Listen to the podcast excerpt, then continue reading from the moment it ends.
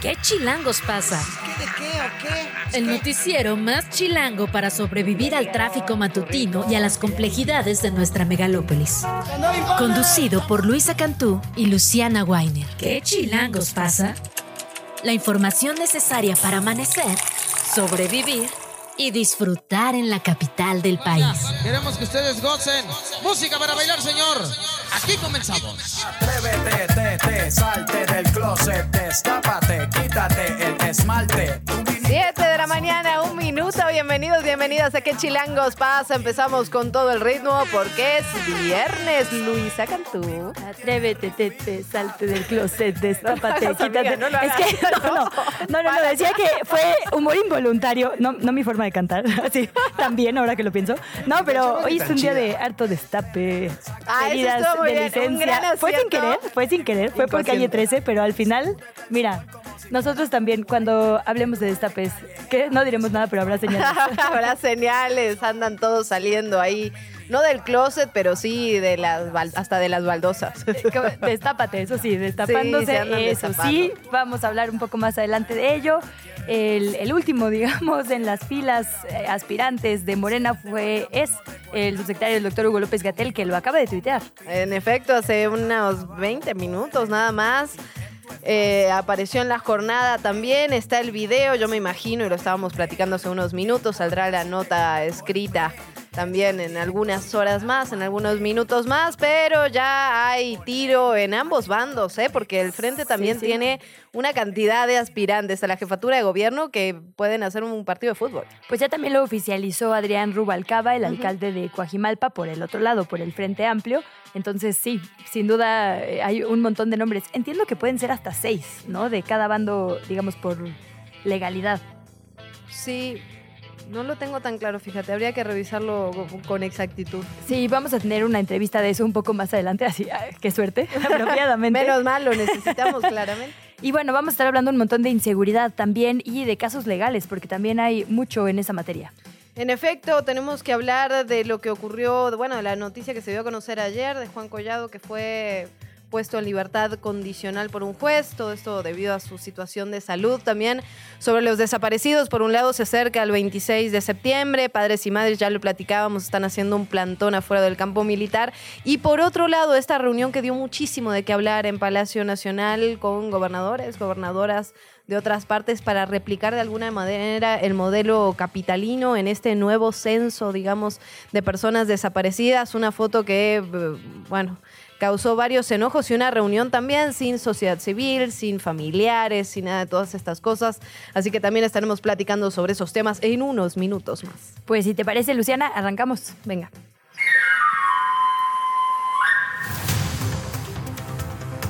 Como ya lo decías, el presidente Andrés Manuel López Obrador sostuvo ayer jueves una reunión con las gobernadoras y los gobernadores de Morena. Estuvieron también integrantes del gabinete y servidores de la nación. Se acordó la elaboración de un padrón nacional de personas desaparecidas y para ello que se replique en cada uno de los estados la estrategia de localización que se lleva a cabo aquí, en la Ciudad de México. El gobernador de Sonora, Alfonso Durazo, publicó a través de su cuenta de X antes Twitter que se trató de un encuentro extraordinario. Detalló que se votó a favor de replicar, como ya decíamos, en las entidades esta política del gobierno capitalino. ¿En qué consiste la estrategia? En la implementación de mecanismos de localización, el cruce de bases de datos, visitas domiciliarias, llamadas telefónicas, identificación de los nombres y, en particular, la búsqueda de personas que se encuentran repetidas en listados o que ya hayan sido localizadas por una instancia local. Como decías, algo que generó muchísimas reacciones. Sí, en efecto, hay mucha controversia respecto a este tema, no porque no se puedan mejorar, por supuesto, las bases Claro. de datos de personas desaparecidas, sino porque, y lo hemos comentado en este espacio, en un, en un reportaje especial que sacó El País, si, si no me recuerdo mal, y que está relacionado por, primero por cómo se están haciendo estas cosas. Llegan hombres uniformados directamente a casa de los familiares, tocan el timbre, esto obviamente en un país como México produce absoluto pavor en familiares y en personas que han perdido a seres queridos, que los tienen desaparecidos en este momento.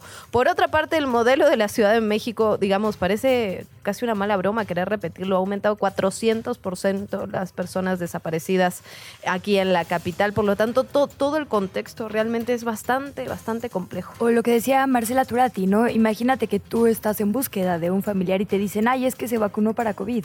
lo que te genera eso familiarmente, digamos, sin ningún tipo de prueba o posibilidad de seguimiento es muy doloroso. Y lo que dices de las diferentes geografías, el fenómeno de desaparición o de personas no localizadas no es el mismo en la ciudad que en Chihuahua, que en Chiapas, ¿no? Responden, digamos, a diferentes contextos y deben tratarse, digamos, con esos contextos. Replicar lo que se hace en la capital parece complejo en geografías completamente distintas. No, incluso, o sea, me parece que eh, aparte de lo que se está discutiendo, al menos en este momento en redes sociales, está relacionado con una estrategia para, digamos, limpiar o volver a censar esta base de datos, pero no para encontrar a las personas que están en efecto desaparecidas. Entonces, bueno, mucha polémica por ahí y la foto que la verdad es que sí causa un poquito de enojo, ¿no? Sí, te tienen que aprender a no sonreír cuando son temas delicados, ¿no? Porque le pasa mucho a la clase política, como esta insensibilidad de lo que se está comunicando.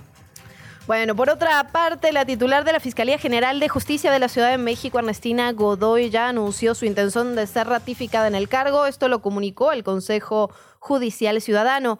El 19 de septiembre pasado, el Consejo Judicial preguntó a la funcionaria si deseaba continuar como fiscal general de justicia aquí de la capital. A través de sus redes sociales, la funcionaria compartió la misiva que dirigió al doctor Jorge Nader Curi, en el cual habló rápidamente sobre su experiencia en la fiscalía en los últimos años, razón por la que quisiera seguir en el cargo hasta el 2027. Pues ahí está. Recordemos que al ser, bueno, con las últimas reformas, digamos que conformaron la fiscalía aquí en la ciudad, se permite una reelección de hasta por cuatro años más, pero tiene que pasar por el Congreso y ya sabemos que eso es un tema ríspido por allá. Los padres y madres de los 43 normalistas de Ayotzinapa desaparecidos, así como estudiantes de esta misma escuela normal, Raúl Isidro Burgos de Tixtla instalaron un plantón aquí frente a las instalaciones del campo militar 1. Con ello dieron como comenzada oficialmente las jornadas de lucha en el noveno, la novena conmemoración de estos hechos ocurridos en Iguala Guerrero. Los manifestantes adelantaron que van a permanecer ahí hasta el próximo lunes 25 de septiembre. Ese día, a eso de las 5 de la tarde, van a tener una reunión en Palacio Nacional continúan exigiendo que la Sedena entregue la documentación completa del caso.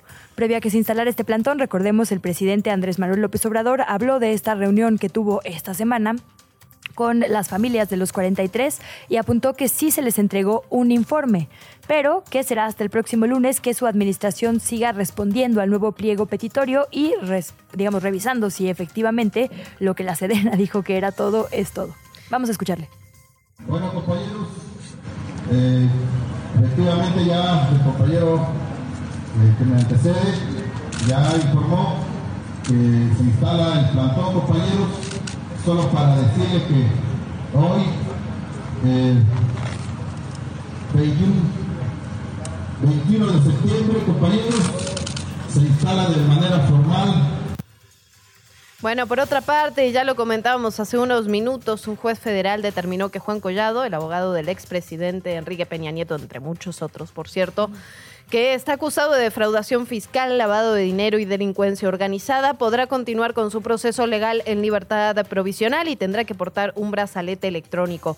Esta decisión se tomó por el estado de salud justamente de Collado, que fue ingresado de urgencia el pasado 3 de junio en el Instituto Nacional de Cardiología, en el Ignacio Chávez por una obstrucción arterial que puso en alto riesgo su salud y su vida, según notificó su propia familia.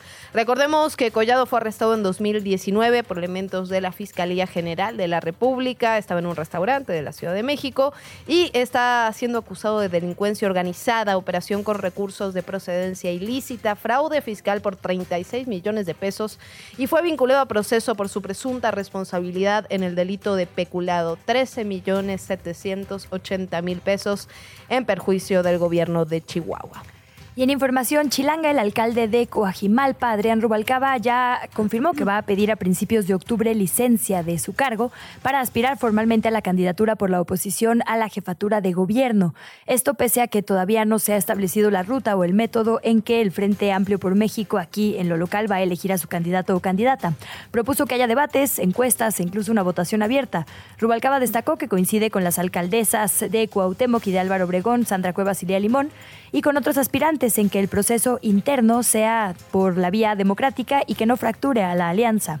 Con este destape de Rubalcaba hay seis aspirantes del Frente Amplio por México, formales por así decirlo, Sandra Cuevas, Lía Limón, Santiago Tabuada, Mariana Muguel y Luis Espinosa Cházaro, aunque por ahí se habla también de la eh, senadora Kenia López Rabadán, que no lo ha hecho formal, pero lo ha insinuado un par de veces, ¿no? Sí, incluso está en, la- está en las encuestas, digamos. Sí, siempre sale. Bueno, en las encuestas ponen a Noroña, a Krill, a todo el mundo, ¿no? Pero sí, digamos que hayan confirmado que levantan la mano, son estas personas. La entrevista. ¿Ya estás grabando? Lo decíamos, han sido días de muchos destapes para analizar todo lo que ha pasado en. Híjole, ya no sé hasta cuándo regresar porque han sido procesos que empezaron ya con tiempo, pero le agradecemos mucho al analista político Gabriel Guerra que nos acompaña en estos micrófonos nuevamente para hablar, digo, cronológicamente desde el último López Gatel, pasando por Omar García Harfush, que parecía que no, Clara Brugada, bueno, el panorama en el frente, no sé ni por dónde quieras empezar, Gabriel, porque hay harta, harta información que revisar. Hola, querida Luisa Luciana. Eh, ahorita que estaba yo escuchando el, anuncio comercial del metro, de los boletos, de usa tu boleto antes del 30 de septiembre, decía yo, bueno, ¿será un anuncio para el metro o será un anuncio para los destapes? Porque todo el mundo se está notando, ¿no? Y bueno, ya no, eh, pues efectivamente no sabe uno por dónde empezar, porque tienes a personajes como Cuauhtémoc Blanco, que todavía hasta ayer en la mañana eh, creía en sí mismo y que afortunadamente para la patria y para la Ciudad de México se bajó. Eh, a otros que evidentemente tienen muchas posibilidades desde el punto de vista demoscópico, digamos, de las encuestas, eh, como Omar García Harfuch, que tuvo un muy buen desempeño como secretario de Seguridad Pública, que pinta muy bien en las encuestas, pero que está generando resistencias fuertes al interior de Morena. Curiosamente, eh, creo que sus peores y más férreos adversarios están resultando ser sus compañeros de partido. Eh, Clara Brugada, que lleva pues ya varios años eh, preparándose para lo que sería una, una candidatura más similar a la de López Obrador probablemente, ¿no? Con el, con el origen de Iztapalapa, con lo que ha hecho allá, eh, con, en fin, es más una candidata de lo que llaman de territorio sí. que, que otra cosa. Y lo de Hugo López Gatel me parece un ejercicio, no sé si de desmemoria o de eh, pensar que se quedó en este breve estrellato que tuvo al principio de la pandemia cuando el rockstar, porque salía en las conferencias de prensa y porque todo el mundo pensaba que era verdaderamente un mago de la atención a la pandemia hasta que nos dimos cuenta de lo que estaba haciendo.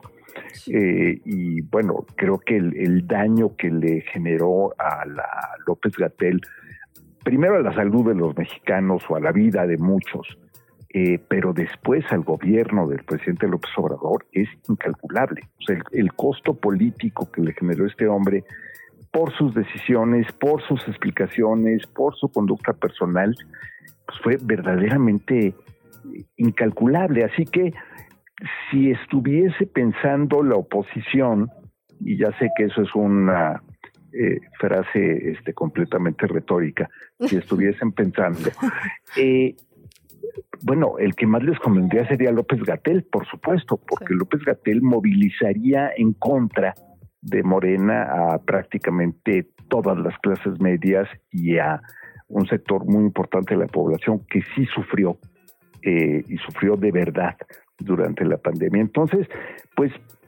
tres candidatos de los cuales solamente dos tienen hacen sentido, digamos, del lado de Morena y del lado de la oposición, eh, Luisa Lucía, pues parece eh, que es un, un este, escape en, masa porque pues se han anotado un par, pero como que ya nadie quiere, ¿no? Lo que era la posición más preciada después de la presidencial, eh, pareciera ser que le están huyendo varios. A ver, Gabriel, déjame retomar un poquito lo que decías, ¿no? Con esto de Hugo López Gatel. Hay otra lectura, digamos, que, que se está dando, sobre todo al interior de Morena, en redes sociales, etcétera, que tiene que ver con que López Gatel le sacaría votos más a Clara que Omar García Harfuch y esto de alguna manera lo terminaría de posicionar. A mí me llamó un poco la atención. Tú dices que hay una resistencia con respecto a Omar García Harfuch. Yo sentí un cierre de filas pues bastante particular, la verdad, que me sorprendió de muchas figuras que obviamente están tan cercanas al partido, pero pero me sorprendió que apoyaran una figura tan controversial como la de García Harfuch. Si bien, como dices, ha tenido un desempeño en la Secretaría de Seguridad Capitalina muy bueno, pero tiene un pasado muy complicado, ¿no? Sí, mira, eh, hay un cierre de filas arriba. Eh. Luciana, pero eh, me parece que en los cuadros tradicionales de Morena, y ya ayer vimos el primer rompimiento abierto de parte de una diputada, morenista que dijo no lo voten por guapo. Mm. Eh, no, no, no nos quedemos con el guapo. Eh, creo que sí hay una sensación en los sectores, digamos, más de militancia tradicional morenista. Por eso, por eso decía yo que Clara Brugada es la candidata del territorio, porque es la que ha estado haciendo talacha abajo todo el tiempo. Eh, García Harfuch por su encargo primero, pero después por el atentado, pues obviamente ha tenido que estar más alejado eh, de las calles y de las y de las plazas públicas. Sí hay una sensación de resistencia por sus antecedentes, eh, por algunas acusaciones que no necesariamente se sustentan, pero ya sabemos que en este país, pues mata rumor, mata evidencia, y porque se le percibe como menos morenista digamos, ¿no?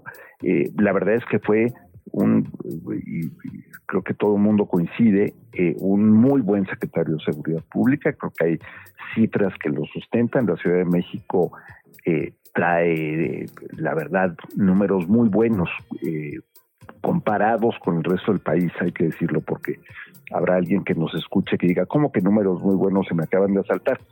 Sí, efectivamente, pero en comparación con el resto del país, sí los números de la Ciudad de México son muy, eh, muy favorables en comparación. Claro, en cuanto empiezas a rascar, que ese es el riesgo de lanzarse a una candidatura, que pues la gente empieza a, rascar, a escarbar y a descubrir, eh, pues desde cosas como eh, lo del plagio de Xochitl, por ejemplo, que yo creo que jamás en su vida pensó que alguien iba a revisar ese documento, hasta temas eh, más delicados, pienso en el artículo que publicó el sábado pasado eh, Penilei Ramírez en Reforma, en que habla de cómo se han ido infiltrando algunas células del crimen organizado de la Ciudad de México y que tanto eso puede o no tener que ver con eh, la gestión de García Harfuch. Mm. En fin, es, estamos entrando aquí a una etapa que es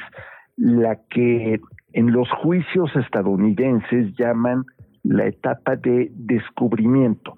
Es decir, cuando tienes tiempo para meterte a hurgar en los archivos, en los expedientes, hacer trabajo de investigación, que es lo que todo candidato, y esto sí lo digo un poco desde mi perspectiva profesional, de, a lo que yo me dedico, eh, que es la comunicación, lo primero que hace uno, Luisa, Luciana, cuando vas a lanzar un candidato, a lanzar un producto, a presentar una empresa, lo primero que haces es un ejercicio propio de tus riesgos y debilidades.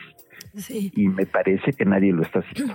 A ver, ayer escuchaba en las entrevistas, porque tuvo gira de medios García Harfuch el día de ayer, que evidentemente las colegas y los colegas le preguntaban por esto que decimos, su pasado, porque creo que, claro, las cifras, digamos, de inseguridad en la ciudad son irrefutables, pero tantito para atrás, eh, esto que dices, ¿no? Su paso por la Agencia de Investigación Criminal en, en sustitución de Tomás Herón de Lucio, su coincidencia, digamos, no, no quizá en mando, pero en tiempos con eh, Pequeño García, con este grupo, digamos, de Genaro García Luna. Hay, hay muchas cosas, digamos, bueno, su propia posible participación como delegado estatal en el caso Ayotzinapa, ¿no? Hay, hay muchas cosas que la prensa le cuestiona y como que él dice, bueno, sí, coincidimos al mismo tiempo, pero yo no les respondía a nadie de ellos.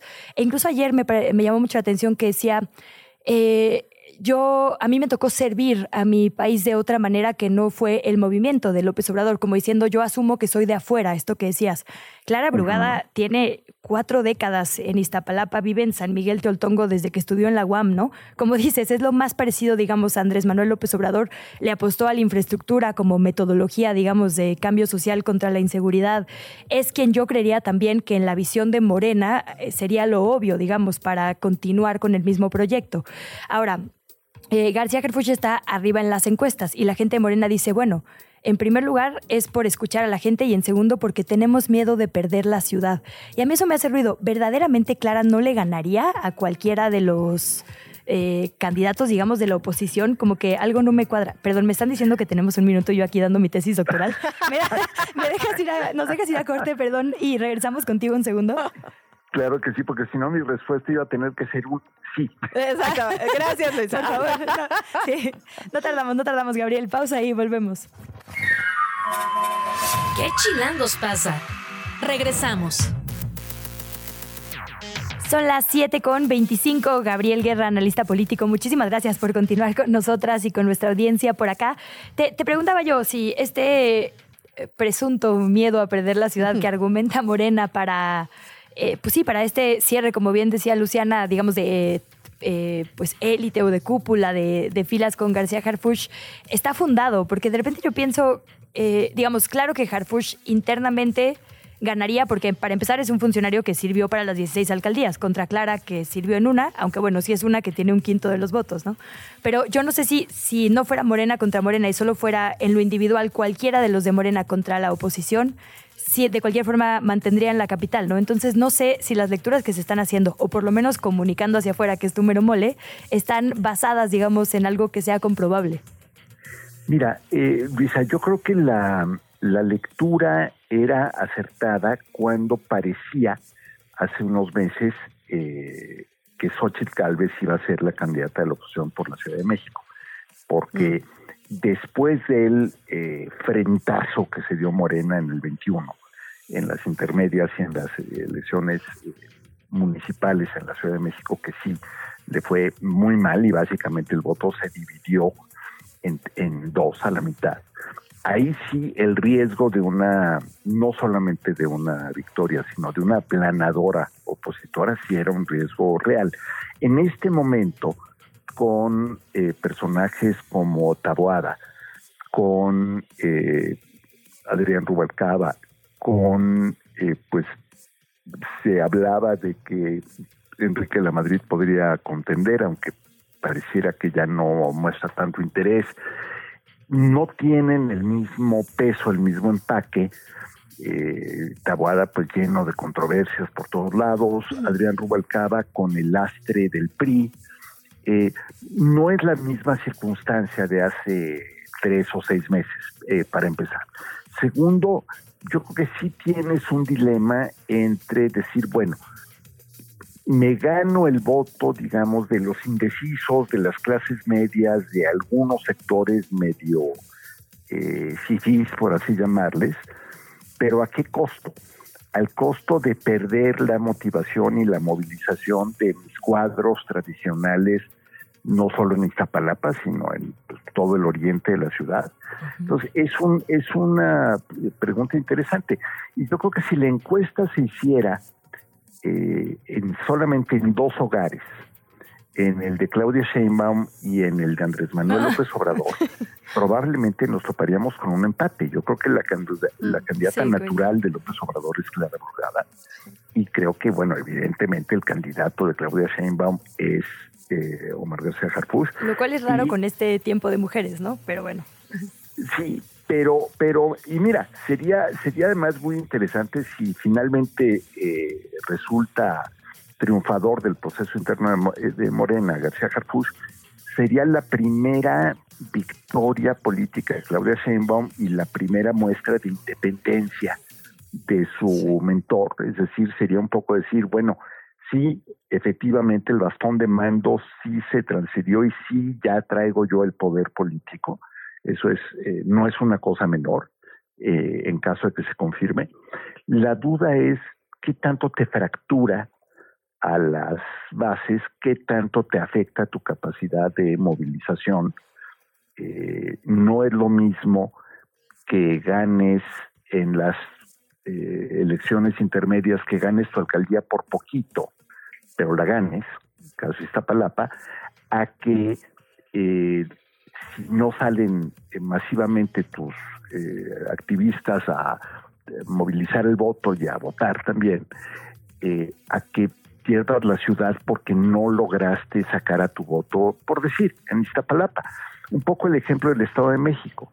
El Estado de México, el PRI eh, y el gobernador, eh, entonces Alfredo del Mazo, escogen a una candidata que no era necesariamente la que más quería la base priista, eh, y eso le cuesta en términos de participación electoral, y le cuesta también que los panistas no la apoyan.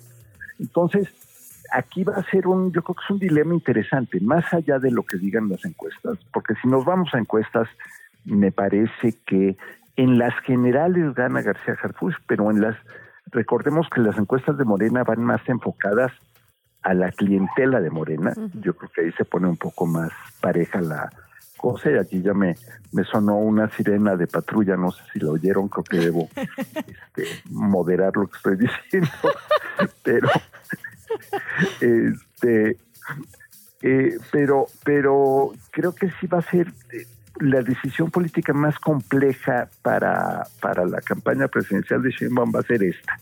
El mensaje que envías a la militancia por un lado, por otro lado a la sociedad, hablemos así en general de la sociedad, de bueno, órale, estoy dispuesta a poner a un candidato eh, que te gusta a ti, aunque no sea morenista tradicional. Y el tema también de hasta qué punto y esta es una pregunta yo creo que muy válida y, para la que no tengo una respuesta fácil, ¿hasta qué punto un buen policía puede ser un buen jefe de gobierno?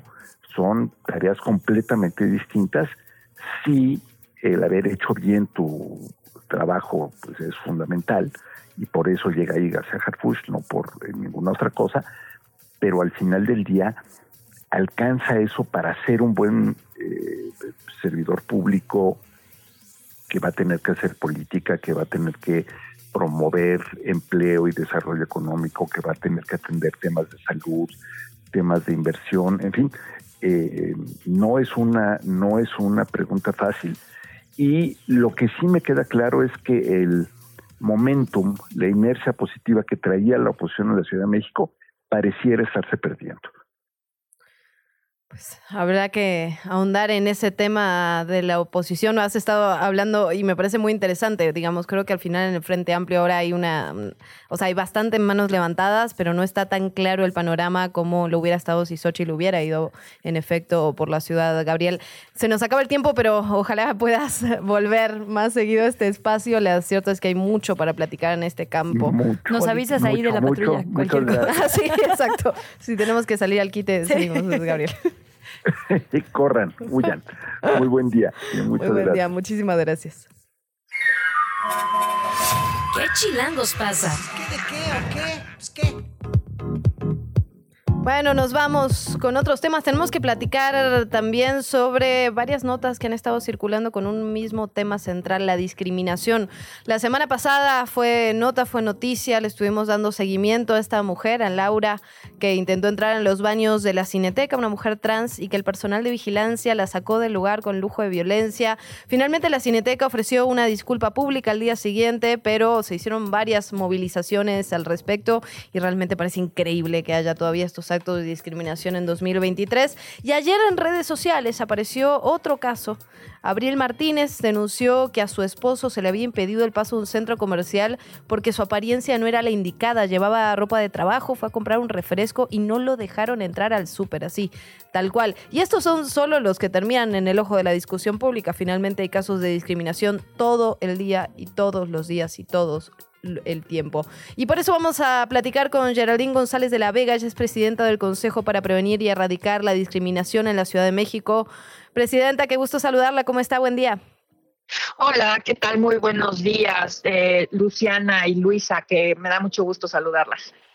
Muchísimo gusto, Presidenta. Bueno, hemos estado viendo estos casos que finalmente terminan en los medios de comunicación, pero la discriminación lamentablemente es una cosa de todos los días en nuestro país. Eh, sobre estos en específico, ¿ya hay denuncias? Eh, ¿Ya se sabe si hay denuncias? Si, ¿Cuál ha sido el avance, digamos, en los casos, al menos en el de la Cineteca, que ya lleva un poquito más de días, Presidenta? Sí, bueno, respecto del primer caso que mencionabas de la Cineteca, bueno, ese caso ya, ya ha avanzado. Eh, nosotros le estamos dando acompañamiento a, las víctimas y eh, ya ha tenido eh, reuniones con la Cineteca, bueno, con el personal del jurídico de la Secretaría de Cultura Federal y ha avanzado ahí en, temas, digamos, de la reparación, ¿no? Mm. En ese caso hemos, hemos estado acompañando. En el segundo caso que mencionas, pues no, no tenemos una denuncia, no tenemos datos más allá de lo que, de lo que hay en Twitter. Es muy importante que se presenten las denuncias, pero pues hemos tratado de, establecer contacto para poder dar acompañamiento a este caso, por supuesto. Pero lo importante aquí es que, bueno, pues lo que hemos identificado es que en muchos de estos casos, de discriminación en establecimientos mercantiles tienen que ver con empresas de seguridad privada. Y entonces, en ese sentido, pues nosotros ya estamos eh, eh, a punto de tener reuniones con las asociaciones de estas, de estas empresas para empezar a trazar una ruta eh, para evitar este tipo de comportamientos, ¿no? Porque lo que hemos estado notando es que claramente eh, en muchos casos no son los establecimientos mercantiles los que tienen una política discriminatoria de exclusión hacia ciertas poblaciones, sino que son acciones específicas por parte de eh, las personas que trabajan en estas empresas de seguridad privada y entonces con quienes tenemos que trabajar de manera directa para evitar que esto suceda en cualquier espacio es con ellas. Geraldina, buenos días. También te saluda Luisa Cantú junto a Luciana Weiner. Sí, Luisa, ¿cómo estás? ¿Qué tal? Muy bien. Y tu presidenta, muchas gracias por tu tiempo esta mañana. Gracias. Pues eh, un poco insistir en, en, el tema de discriminación desde la mira amplia, porque efectivamente, digamos, quienes la ejecutan en los casos específicos que estamos analizando son este personal de seguridad que quizá por falta de sensibilización, capacitación, no sé, ¿no? Cometen estos actos. Pero cuando uno ve las respuestas, por ejemplo, ¿no? Un, digamos, una probadita de la sociedad son las redes sociales, es verdaderamente preocupante, ¿no? El, el, apoyo a la discriminación. Y preguntarte en ese sentido, ¿qué está pasando, ¿no? Como que, ¿por qué no podemos claramente como sociedad distinguir de un acto discriminatorio a, eh, a, a uno que no, ¿no? Porque hay gente que defiende, digamos, estos actuares. Es un tema de pues, cultura enraizada, es un tema de fallas en los medios de comunicación, de que no hay, digamos, un código de ética general. O sea, ¿cuál es el problema? Sí, bueno, la discriminación es la puesta en acción de los prejuicios, ¿no? Eh, existen sistemas de opresión, el racismo, el clasismo, el sexismo, la lesbofobia, la heterofobia, de la, la, homofobia, etcétera, ¿no? Entonces, en ese sentido, me parece que es muy importante entender cómo estos sistemas de opresión funcionan para poner en, en, acción estos prejuicios y cometer estas, estas acciones discriminatorias de exclusión, de violencia en contra de determinadas poblaciones históricamente excluidas.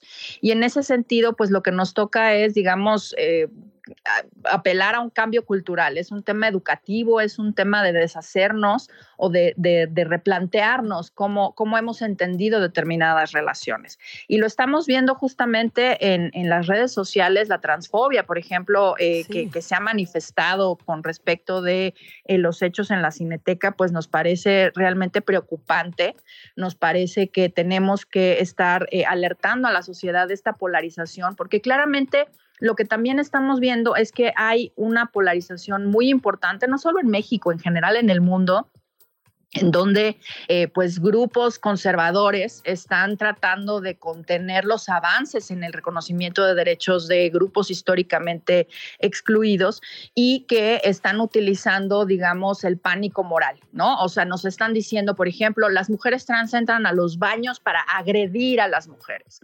Bueno, nosotros no tenemos datos de que esto haya sucedido en México, pero sí tenemos datos, por ejemplo, de la violencia que viven las mujeres trans en, el país y en la Ciudad de México concretamente. Entonces, realmente eh, nos están eh, poniendo, digamos, eh, un nombre de paja para utilizar este argumento, digamos, de las falacias lógicas y en realidad estamos peleando contra un monstruo que no existe y lo peor de toda esta historia es que ese monstruo que no existe, pues ciertos grupos ahorita con esta polarización política nos están diciendo, yo te voy a salvar de ese monstruo, mm, ¿no? Entonces, creo que tenemos que ser muy atentas, muy atentos a entender cómo se están utilizando estos miedos y estos pavores que nos están generando y que nos están inventando para eh, pues generar una polarización política y pues evidentemente orientar eh, las preferencias electorales en este momento. Entonces, creo que, creo que tenemos que tener muy clara como sociedad que, eh, primero, la discriminación eh, está prohibida.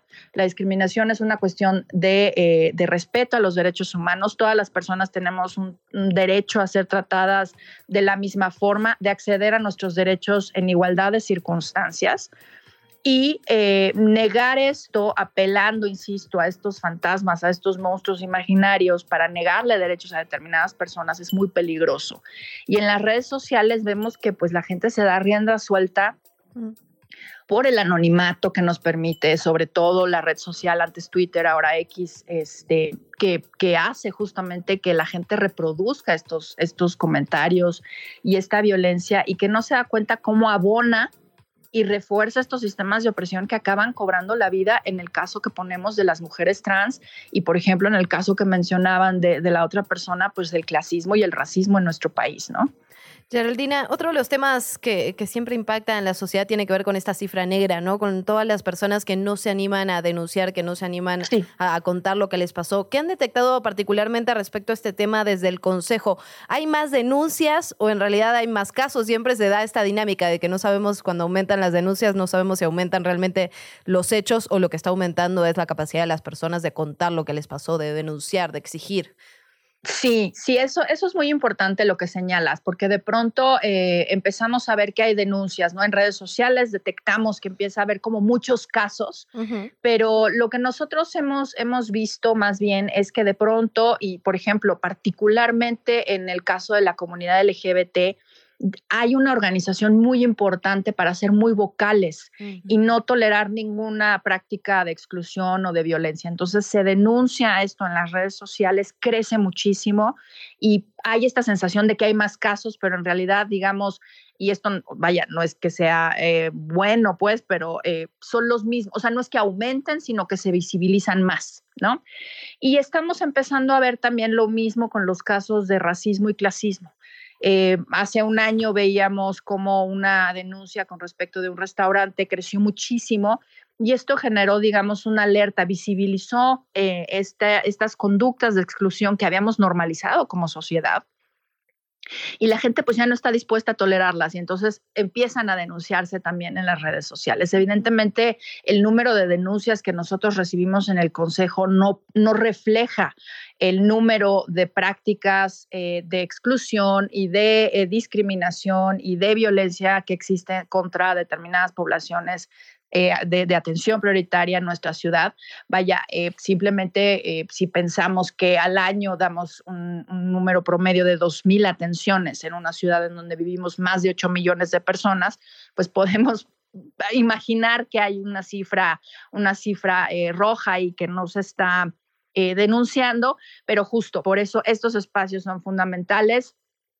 Por eso hablar con la población para que denuncie directamente en el COPRED este tipo de, prácticas y no esté dispuesta a tolerarlas, ¿no? Eh, nosotros podemos atender sus quejas, eh, me voy a permitir a dar los teléfonos. Claro, en claro. En el 55 53 41 30 10 o en el 55 46 00 8233 y también podemos recibir sus, sus quejas a través de nuestro correo que sería quejas.copred@cdmx.gov.mx. Y es muy importante esto porque hay casos que podemos nosotros atender, digamos, de oficio a través de las redes sociales eh, cuando, cuando es muy claro, digamos, lo que está sucediendo.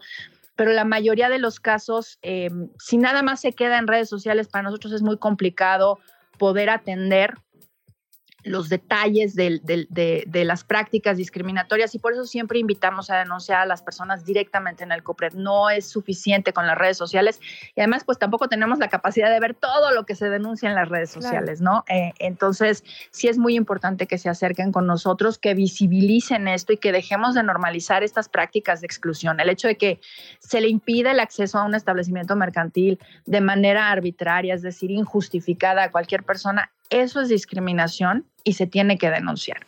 Y por eso justo ayer eh, pues firmamos también un convenio eh, de, colaboración con la Asociación de discotecas, bares y centros nocturnos, porque también en estos espacios se ha detectado discriminación, igual que en los restaurantes. Con, con Canirac hicimos la misma estrategia. Y justo la idea es eh, eh, visibilizar, dejar de normalizar estas prácticas, que la gente las denuncie, pero también que las empresas se hagan responsables, ¿no? Y entonces que podamos colaborar como sociedad en general para eliminar estas prácticas. En este momento, Geraldina, nos reportan un bloqueo en circuito interior a la altura de la calle Constantino, cerca de la raza que es de un grupo de vecinos que está pidiendo a las autoridades que quiten a las personas migrantes que están durmiendo en las calles de su colonia. ¿no? Eh, me parece importante decir una vez más que los derechos no son pastel, no se acaban. ¿no? Si le reconocemos derechos a las demás personas, no se nos quitan a nosotras. Pero parece que esta, digamos, campaña de comunicación antiderechos que tú referías, pues sí permea. La gente sí cree que por reconocerle derechos a otras personas se nos van a acabar los nuestros. Y no, tendríamos más derechos y mejores sociedades si conociéramos, digamos, para todas las personas lo mismo, ¿no? Y en ese sentido, ah, perdón, perdón, ya que pones también a, la, a Copred en la mesa, he visto últimamente, las últimas pues, semanas quizá, mucha gente que se queja de la COPRED por defender a personas migrantes, a personas trans, y que incluso, digamos, ha llamado hasta a tu destitución, ¿no? Y esto es peligrosísimo, perder, digamos, estos pocos espacios de defensa. Así es. Mira, la verdad es que eh, la defensa de los derechos humanos en general y particularmente la de, la de eh, los, los, grupos de atención prioritaria, que son grupos históricamente discriminados, Luisa, pues siempre ha sido algo eh, contramayoritario pues, o sea, hay una sensación de que las mayorías, digamos, cuando somos una mayoría las personas heterosexuales, cuando somos una mayoría las personas que vivimos en este país y que somos nacionales y no estamos en, una situación de extrema violencia de extrema precariedad y tenemos que movilizarnos, cuando no somos una persona con discapacidad, etcétera, somos la mayoría y por lo tanto podemos imponer, ¿no? Nuestra forma de pensar, nuestra forma de vida pero los derechos humanos por eso justo se, se, convierten en diques, ¿no? En contra de estas mayorías que pretenden imponer su forma de entender el mundo, su forma de vivir la vida. Y, justo, pues es una tarea complicada, ¿no? Tratar de, eh, eh, digamos, hacer entender a esta mayoría que eh, todos, todas, todos tenemos los mismos derechos y como muy bien dices, los derechos no son pastel, no se acaban, o sea, no, hay, no son finitos. En la medida en la que en las sociedades democráticas o que pretendemos ser una democracia, todas las personas tenemos garantizados todos los derechos y un trato digno, pues seremos mejores sociedades porque al final del día los conflictos sociales se disminuyen, eh, hay justicia social, lo que implica que todas las personas podamos acceder a bienes y servicios en, manera igualitaria, tenemos acceso a oportunidades, etcétera. Se acaba la desigualdad o se cierra la brecha de desigualdad. En fin, como sociedad nos conviene a todos y a todas justo esta, esta trato igualitario, esta garantía de derechos para todos y todas. Pero hay esta sensación de que las mayorías pueden imponerse con un entendimiento absolutamente falso de lo que es la democracia la democracia no se limita a la regla de la mayoría, se complementa con las posibilidades de todas las personas de ser tratadas en igualdad de circunstancias. En ese sentido, hay, otro factor que me gustaría que nos ayudes a entender, Geraldina, que tiene que ver con, con las narrativas que vienen desde el poder, ¿no? Lo escuchamos eh, bueno, desde sectores de ultraderecha, cuando toman el poder, pienso, no sé, en Bolsonaro, cuando hablaba sobre el tema de migración en Estados Unidos pasó lo mismo. Aquí incluso muchas veces que se descalifica, por ejemplo, las denuncias del 911 de las mujeres que sufren violencia. ¿Cómo repercuten este tipo de narrativas que se dan desde el poder en la sociedad? Es decir, ¿hay una relación directa, hay un núcleo causal entre una cosa y la otra? Pues es que yo creo que todavía como sociedad nos ha faltado eh, comprender el alcance de lo que implica el respeto a los derechos humanos de todas las personas, ¿no? Eh, lo vemos de pronto cuando todavía eh, se, se, habla de que los derechos humanos sirven para defender delincuentes, por ejemplo, ¿no? Creo, que, creo que necesitamos comprender es lo que decía hace un momento, ¿no? en una democracia necesita sostenerse sobre eh, la garantía de los derechos humanos, sobre el principio de dignidad de todas, todas, todas las personas. Entonces, en ese sentido, de pronto, eh, polarizar señalando que hay determinados grupos que no merecerían tener estos derechos o alguna justificación detrás por la cual no deberían de respetarse los derechos, aun y cuando se reconoce que los tienen, pues me parece que es delicado y que es peligroso y lo vemos, insisto, con, con una polarización que existe en términos, digamos, mundiales y sobre todo con grupos, eh, por ejemplo, como de migrantes, ¿no? Eh, como en Estados Unidos, por ejemplo, a las personas mexicanas y a otras personas eh, migrantes se les tacha, digamos, de querer venir a quitar ciertos derechos u oportunidades, como vemos, como justo con los casos que estábamos comentando hace un momento, ¿no? Personas cisgénero o heterosexuales que hablan sobre cómo las mujeres trans o las personas trans eh, pretenden, digamos, aprovecharse de su identidad de género, como si alguien fuera a transicionar solamente con la intención de meterse al baño a agredir mujeres, ¿no? Eh, con, con esta idea, digamos, de violentar a otras personas o aprovecharse de determinadas cuestiones que pues nada tienen que ver, digo, los derechos, decíamos hace un momento, no son finitos, eh, no, son, no son cosas que se acabe, si se le reconocen a un grupo y a otro eh, también.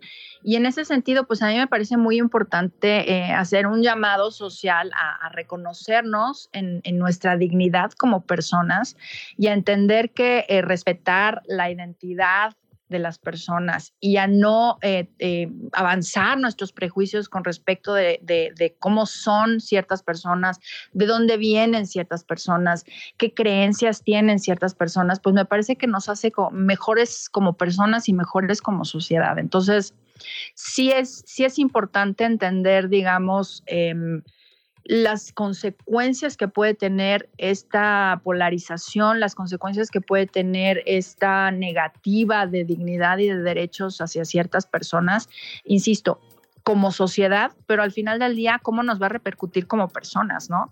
Y cómo los discursos de odio, pues justo, abonan y refuerzan los sistemas de opresión. Tenemos que hacernos cargo de ellos y esto me parece bien importante porque la gente de pronto en las redes sociales no, em, digamos, no le da una pensada más allá del tweet, ¿no?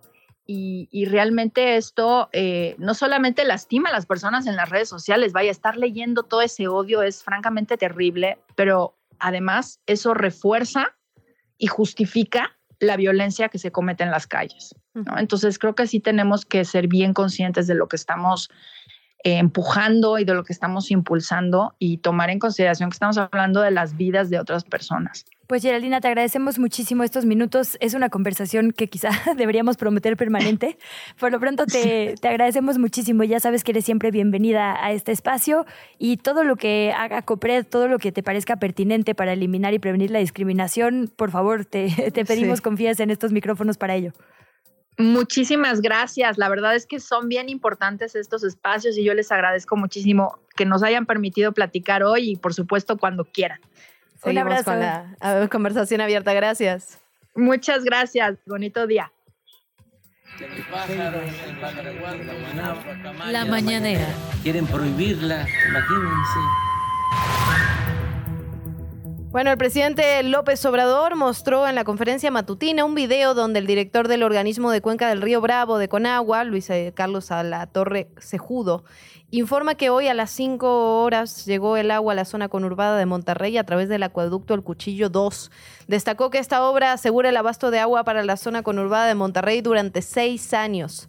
El presidente López Obrador indicó en su mañanera también que el INE ordenó poner una leyenda en las conferencias matutinas y que tienen por objeto difundir propaganda institucional o gubernamental con fines informativos y en las que no podrán hacerse pronunciamientos relacionados con tópicos políticos o electorales que afecten de manera indebida la equidad de las contiendas comerciales e influyan en la ciudadanía. De igual manera, tampoco se van a poder realizar manifestaciones o expresiones en favor o en contra de las fuerzas políticas o personas identificadas con estas. El presidente pidió agregar lo siguiente, obviamente lo hizo de forma irónica, muy a su estilo, y dijo, si eres conservador y estás en contra de la transformación del país porque quieres que regresen los fueros y los privilegios y que continúe la corrupción, el clasismo, el racismo y la discriminación, te recomendamos que no veas este programa porque puede causarte algún daño psicológico, emocional o afectar los intereses que defiendes en su típico, bueno, su típico estilo, ¿no? Antes de irnos al corte, la Secretaría de Salud de la Ciudad de México publica en sus redes sociales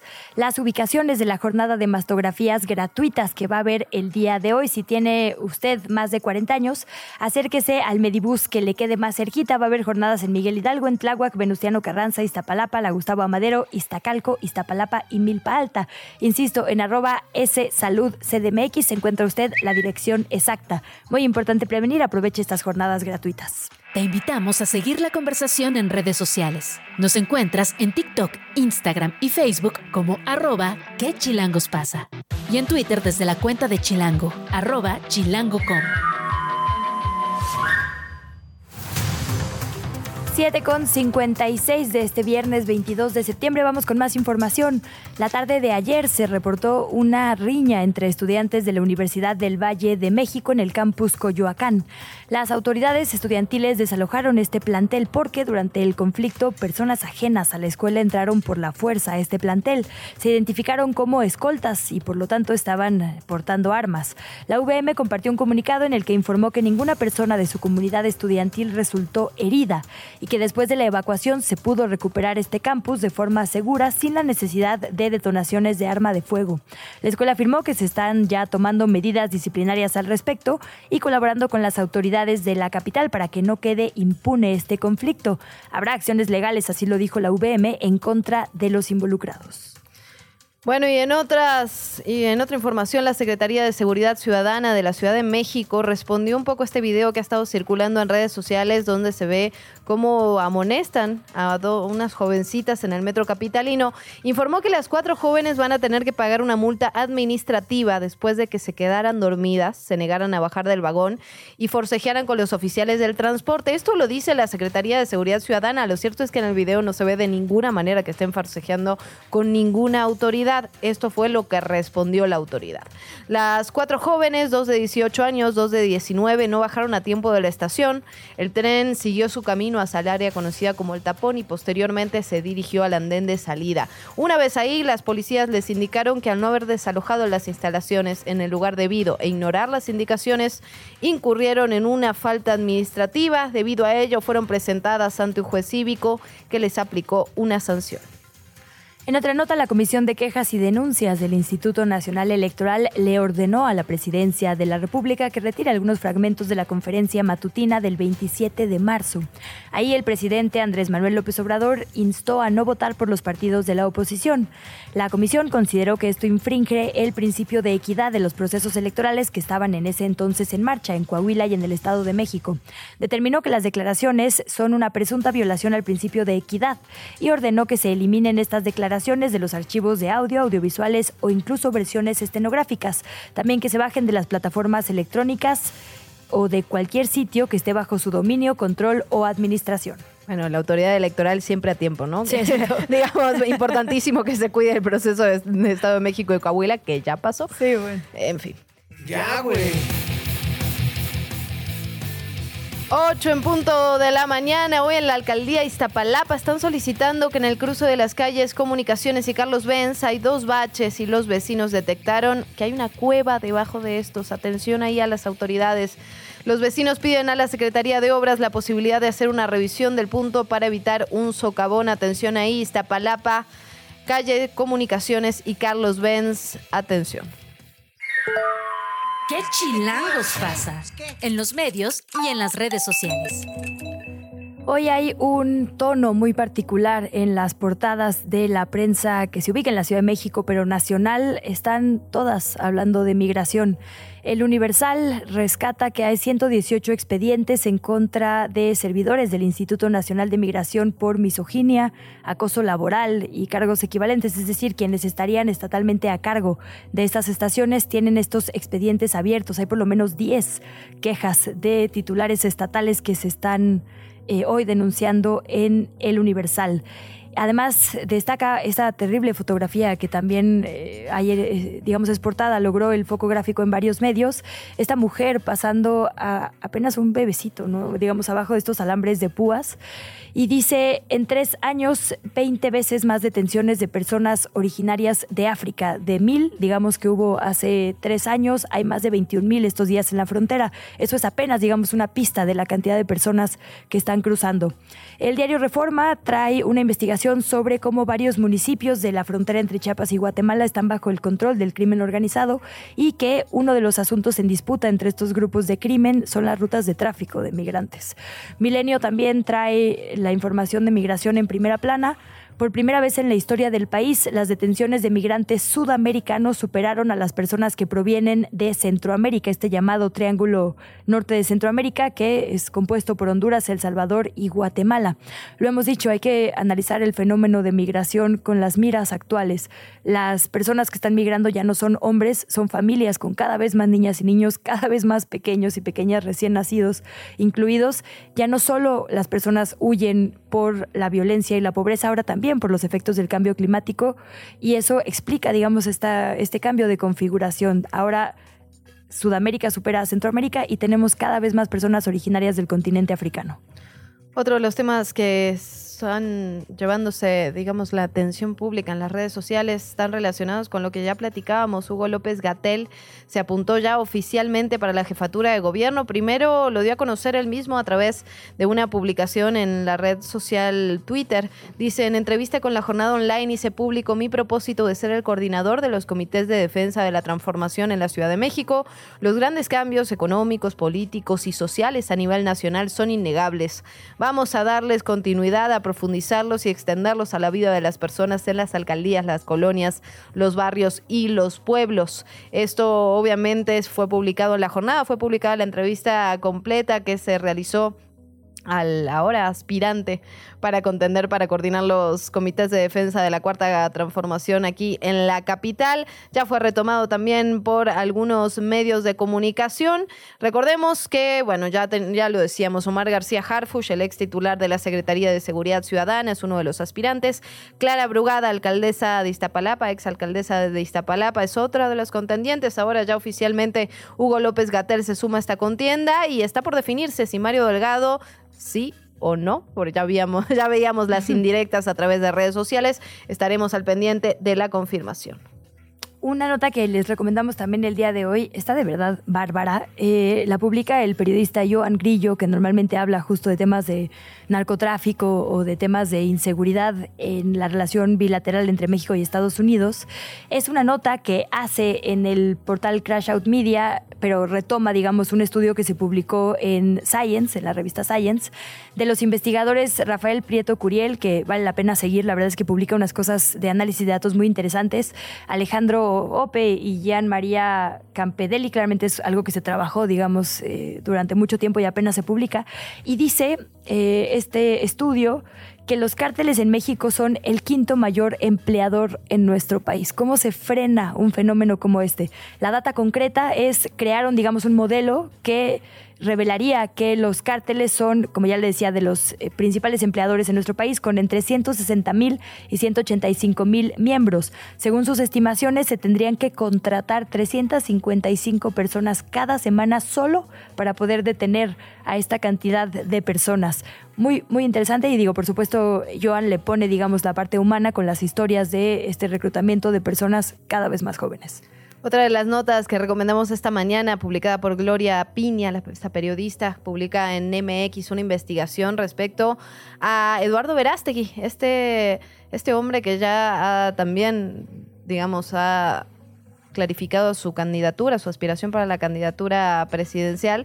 Y lo que hace Gloria es, digamos, una especie de radiografía sobre las relaciones que ha tejido este hombre a lo largo de su vida, las figuras políticas que están cercanas a él, pero también las agrupaciones que ha creado a lo largo de los años. Por ejemplo, en mayo de 2020, una agrupación social llamada Movimiento Social Viva México, que fue registrada por este actor ante el Instituto Mexicano de la Propiedad Industrial, como si fuera una marca, y que ha obtenido más de 11 millones de pesos en donaciones nacionales y extranjeras. Todo esto con información pública que, que publica la Secretaría de Hacienda de las donatarias autorizadas. Hay muchísimas asociaciones civiles relacionadas justamente con, con este actor, con este aspirante. Y también lo que hace Gloria de una forma muy interesante es por empezar a hablar de, las causas que mueven a esta persona que normalmente, y, lo pegamos un poco con lo que veníamos platicando de la COPRED en la Ciudad de México, ¿no? Busca restringir los derechos de las personas, por ejemplo, el movimiento social Viva México, ¿no? Que está profundamente relacionado con discursos religiosos en contra de lo que ellos denominan ideología de género, pero que en realidad es en contra de la igualdad, los derechos de la comunidad LGBTQ+, y en oposición a la interrupción legal del embarazo, la decisión de las mujeres de tomar decisiones sobre su propio cuerpo. Es un, un, reportaje muy interesante que se publica hoy en MX, también se lo recomendamos. Hubo ayer muchas miras en la UNAM. En las redes sociales se viralizó una transmisión en vivo de la Facultad de Derecho. Retomamos el tuit de Arancha Ibarrola que escribe o escribió en la noche, casi a las 10 de la noche de ayer, lo siguiente. Buenas noches, amistades. Hoy les escribo con harto coraje porque ayer mi mamá, directora de la Escuela Nacional de Ciencias Forenses, fue víctima de violencia de género en la UNAM. El secretario general de Derecho, Ricardo Rojas, le insultó en una transmisión en vivo y adjunta, digamos, este momento. Sigue el hilo de Arancha por mandar una carta, la llama vieja y groserías y amenaza con quitarle un programa de radio. Espero que no busque ser director de la Facultad de Derecho ahora que su jefe busca ser rector. Asimismo, ¿qué dice de esto Raúl Contreras, candidato a rector? Y bueno, efectivamente, unas horas después, Raúl Contreras subió un video, un, sí, un clip, digamos, a sus redes sociales casi a la medianoche, donde dice comunico el cese de funciones del secretario general de la Facultad de Derecho a partir de hoy. Bueno, en otra información interesante, Data Cívica e Intersecta están publicando una base de datos llamada Concopia Oculta, lo puede consultar en concopiaoculta.org. Esto es un repositorio de información de la Secretaría de la Defensa Nacional y hacen una aclaración particular. Dice, la Sedena lo ha tratado de mantener así, oculta a la ciudadanía. Información sobre una guerra en México que oficialmente no existe, pero que lleva 15 años y que en los documentos internos del gobierno se cuenta tanto en cifras como en una narrativa de militares contra criminales. Todos estos son documentos, algunos forman parte de los documentos que filtró el grupo Guacamaya en septiembre de 2022, una recopilación de documentos internos de la Secretaría de la Defensa donde se ve la violencia que se vive en el país, en palabras de la, propia, de la propia Secretaría de la Defensa, un contexto también de progresiva militarización de la seguridad pública, el creciente poder también que ha acumulado el ejército en tareas civiles y cada vez más presupuesto, hay que decirlo. Este trabajo se realizó con apoyo de otras organizaciones sociales y así se analiza la información oficial de estos correos de la Secretaría de la Defensa Nacional y se la abre al público. Como le decía, la puede consultar en Concopio y en un cambio radical de tema y de tono, también es, viral en las redes sociales el hashtag de Pitch Mode, porque, bueno, primero porque llegaron con una seguridad al aeropuerto que, bueno, ni los presidentes ni presidentas, ¿verdad? y después porque, bueno, ayer fue el primer concierto. y ahora porque eh, se hizo viral un video Mira, yo encontré una cuenta que dice abuelitos bailando al ritmo de Depeche Mode. El mejor video que verán del día de hoy. O sea, abuelitos son gente en los 50. No sé quién sea este jovencito, pero claramente tiene, tiene mucho que revisar. Sí. Pero bueno, son estos espacios de baile justo que hay en frente de la Alameda, por ahí afuera, digamos, del Metro Hidalgo, en la Alameda Central eh, en el primer cuadro de la capital siempre se pone la gente a bailar. Normalmente no es de Pitch Mode, sino otro tipo de música, pero en esta ocasión le dedicaron unos minutos al rock y efectivamente hay personas, no abuelitos ni abuelitas, la verdad, cuarentones, cincuentones, así, jóvenes, jóvenes, adultos, jóvenes. contemporáneos, ok. Exactamente, bailando a The Pitch Mode y bueno, sí, la verdad, ante el asombro de mucha gente mucho más joven, quizá hay, eh, digamos, adolescentes y gente veinteañera, por los pasos de baile, la verdad, de que Depeche Mode no es fácil de bailar. El no, rock no, no. es fácil de bailar. No, para nada, para nada. bueno, pues conquistaron miradas por allá y aquí siempre se aplaudirá ese uso, el del baile del espacio público. Desde la redacción, chilango.com. 8 de la mañana, 11 minutos, momento de irnos a la redacción de chilango.com. Edgar Segura, ¿cómo estás? Ya es viernes, ¿cómo la llevas? ¿Cómo llegas a este viernes, Edgar? ¿Cómo estás? Hola, buenos días, Luciana, buenos días, Luisa. Pues llegamos, que es lo importante. este, pero pues sí, ya es viernes, entonces vamos a hablar un poquito de la agenda cultural y recreativa para la Ciudad de México este fin de semana. Y la primera recomendación que les vamos a hacer es lanzarse a la Feria de la Enchilada, que se inaugura hoy a las 10 de la mañana en la macroplaza de la Alcaldía Iztapalapa y va a estar todo el fin de semana, de hecho también toda la siguiente semana. Aquí van a poder encontrar eh, todo tipo de enchiladas, literalmente, desde las más tradicionales, las verdes, rojas, de mole o las potosinas, hasta algunas un poquito más exóticas con salsa de pétalos de rosa, de maracuyá, de mango, eh, rellenos también variados, ¿no? De, carnitas, de mariscos, de pastor. Entonces, pues ahí, para quien eh, el fin de semana quiera ir a comer eh, bueno, bonito y barato, ahí está la Feria de la Enchilada. Y también les traemos recomendaciones a los cinéfilos. Hay dos festivales muy importantes que se llevan a cabo este fin de semana en la Ciudad de México. Uno es el Tour de Cine Francés, que trae siete películas que se pueden consultar o se pueden este, disfrutar en salas de Cinemex y otro es el Festival Cinema Queer, que trae seis películas. Eh, estas son películas que buscan visibilizar historias acerca de la comunidad LGBT eh, y modificar las, las narrativas, sobre todo acerca de esta comunidad. Eh, y estas pues las podemos disfrutar en, en las salas de la Cineteca Nacional, el Cine Tonalá, la librería Somos Voces y muchos otros espacios, ¿no?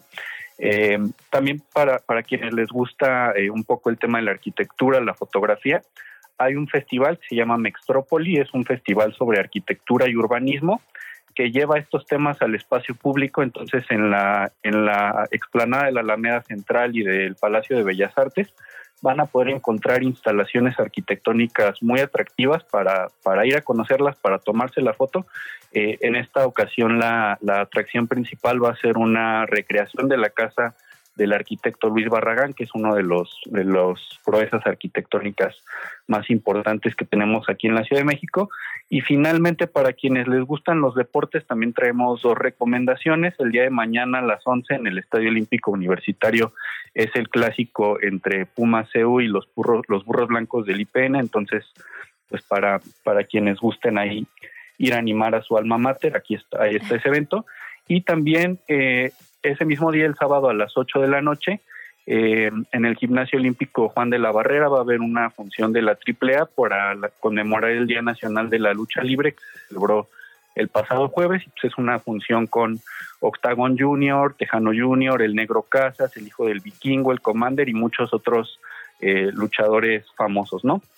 Entonces estas son solamente algunas de, de las actividades que tenemos este fin de semana y pues hay muchas más, ¿no? Para todos los gustos, gratuitas, eh, con costo, de exposiciones culturales, incluso se, se celebra el Día de Batman, entonces hay para todos los gustos. Yo me quedé en Festival de la Enchilada, que empieza en dos horas. El Espero que te toque cubrirlo. Sí, digo, toda la oferta muy buena, pero la verdad es que eso por allá en Iztapalapa sonaba espectacular. Muchísimas gracias, Edgar, por toda la semana, por cerrarla con nosotras. Como bien dices, llegamos y sabiendo que en unas horas empieza el Festival de la Enchilada, hay motivación para el fin de semana. Claro que sí, para, para lanzarnos este, al Festival de la Enchilada, recargar pilas y, y pues la siguiente semana acá andaremos de nuevo. Venga, pues nos vemos el lunes. Buen fin y un abrazo. Gracias. Igualmente, hasta luego. La entrevista. ¿Ya estás grabando? Bueno, ya que estamos hablando de comida, ya que empezamos ya a abrir el apetito, estamos muy felices de recibir el día de hoy al chef Pablo Soto, el primer mexicano en ser nombrado jefe de cocina en Noma. Ahora nos va a contar qué es Noma, por qué es tan importante. Pablo, ¿cómo estás? Qué alegría saludarte. Muy bien. ¿Me oyen bien? Perfectamente. Ah, sí, bastante Oh, bien. Sí. ¿Sí? A ver. Sí, sí, creo que sí. Yo también las oigo bien. Ah, muy bien. Bienvenido, entonces.